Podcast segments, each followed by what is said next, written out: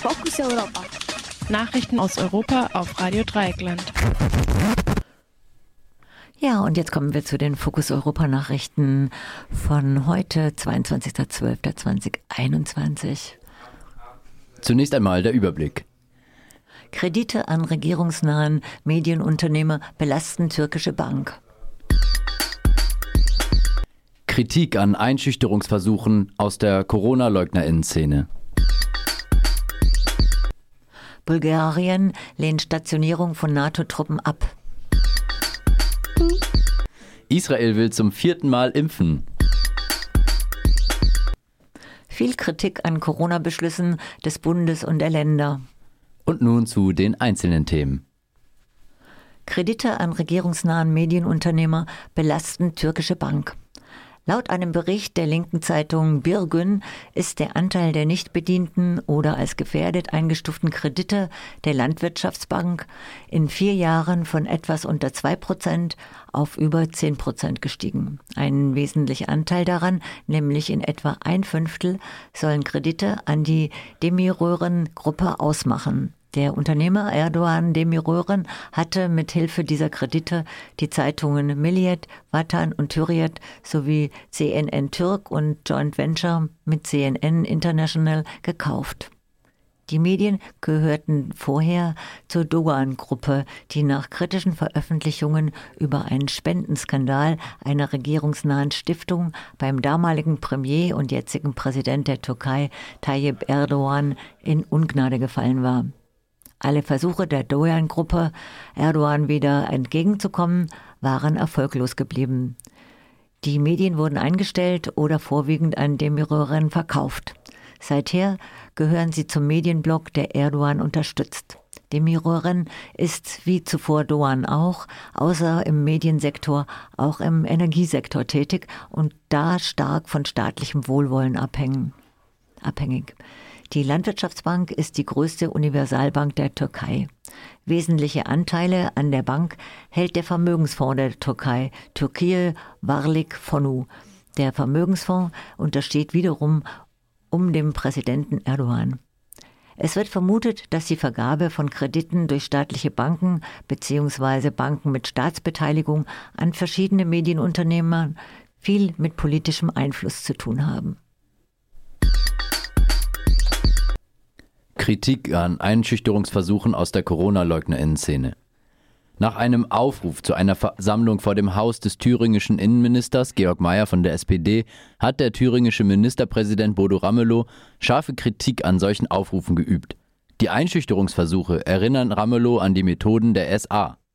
Auch der Orts der Ostbeauftragte der Bundesregierung Carsten Schneider von der SPD kritisierte Drohungen und Einschüchterungsversuche. Die Polizei nahm im Zusammenhang mit dem Aufruf eine Hausdurchsuchung vor. Zu einer Versammlung vor dem Haus von Georg Mayer kam es am Dienstagabend aber nicht. Die Polizei war anwesend. Bulgarien lehnt Stationierung von NATO-Truppen ab. Auf Facebook hat der bulgarische Verteidigungsminister kundgetan, dass die bulgarische Regierung derzeit die Stationierung von NATO-Truppen auf seinem Gebiet ablehnt. Offenbar gibt es zumindest Überlegungen innerhalb der NATO, Truppen nach Bulgarien und Rumänien zu schicken, um Russland von einer Invasion der Ukraine abzuhalten. Seit Wochen berichten die USA von einem Aufmarsch des russischen Militärs an mehreren Punkten nahe der Grenze zur Ukraine.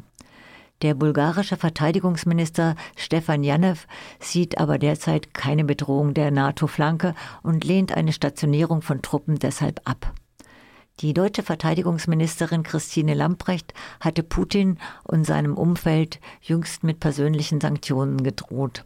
Dabei ging sie so weit, Putin im Falle eines Krieges selbst das Shopping in Paris verbieten zu wollen. Da hat man in der Ukraine sicher aufgeatmet. Israel will zum vierten Mal impfen. Die israelische Regierung will alle über 60-Jährigen und Beschäftigte im Gesundheitssektor nun eine vierte Impfung verpassen. Israel hatte sich früh viel Impfstoff besorgt und auch als erstes Land geboostert. Deshalb will Israel manchmal Deshalb wird Israel manchmal als Beispiel für die geringe Wirksamkeit von Impfungen zitiert. Doch Israel hat auch viele Impfverweigerer. 32 Prozent der israelischen Bevölkerung sind bisher nicht geimpft. Bei vielen, die nicht geboostert haben, ist die zweite Impfung nun auch schon lange her. Viel Kritik an Corona-Beschlüssen des Bundes und der Länder. Sowohl, dass die auf dem Bund-Länder-Gipfel beschlossenen Maßnahmen zur Kontaktbeschränkung erst in einer Woche in Kraft treten sollen, als auch der Umfang dieser Maßnahmen selbst wurden vielfach kritisiert. Schon unmittelbar nach dem Gipfel vertraten die Landesregierungen von Sachsen und Baden-Württemberg die Auffassung, dass ein umfangreicheres Instrumentarium notwendig gewesen wäre. Der Vorsitzende der Linksfraktion im Deutschen Bundestag, Dietmar Bartsch, meinte ironisch zum Redaktionsnetzwerk Deutschland, bis vor kurzem sei ihm nicht bekannt gewesen, dass das Virus die Weihnachtsfeiertage respektiere. Der Chef des Robert Koch Instituts, Lothar Wieler, hatte in einem Tweet kurz vor Beginn des Gipfels den sofortigen Beginn maximaler Kontakteinschränkungen gefordert. Bundeskanzler Scholz und Gesundheitsminister Lauterbach zeigten sich irritiert über das Verhalten von Wieler. Dieser war im 19-köpfigen Expertenrat. Dieser hatte in seinem Votum zwar auf die Dringlichkeit der Lage hingewiesen, aber keine konkreten Handlungsanweisungen gegeben. In ihrem Podcast beim NDR, der kurz vor dem Gipfel aufgenommen wurde, hatte auch die Virologin Sandra Czisek auf baldige Maßnahmen gedrängt.